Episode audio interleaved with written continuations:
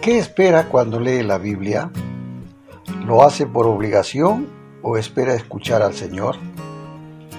Las predicaciones, las lecciones de la escuela dominical, los estudios bíblicos y el tiempo de lectura de la Biblia a solas son medios que el Señor utiliza para fortalecernos, consolarnos y alentarnos en nuestro caminar con Él.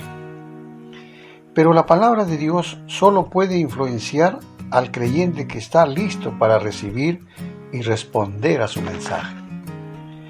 Para aprovechar el máximo nuestro tiempo en la palabra de Dios, tenemos primero que preparar nuestro corazón.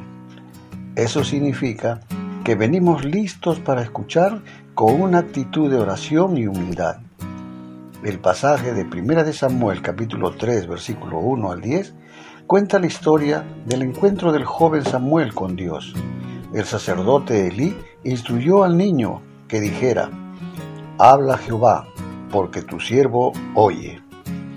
Este es un consejo valioso para nosotros también. Antes de abrir su Biblia, tenga en cuenta decir estas sencillas palabras. Luego pídale a Dios que le ayude a entender su mensaje y aplicarlo a su vida.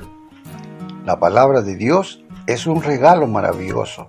Consuela al afligido, fortalece al cansado, transforma al pecador, da paz al arrepentido y trae alegría a quienes la leen y la obedecen. Deje que el Señor hable a su vida hoy. Que Dios lo bendiga.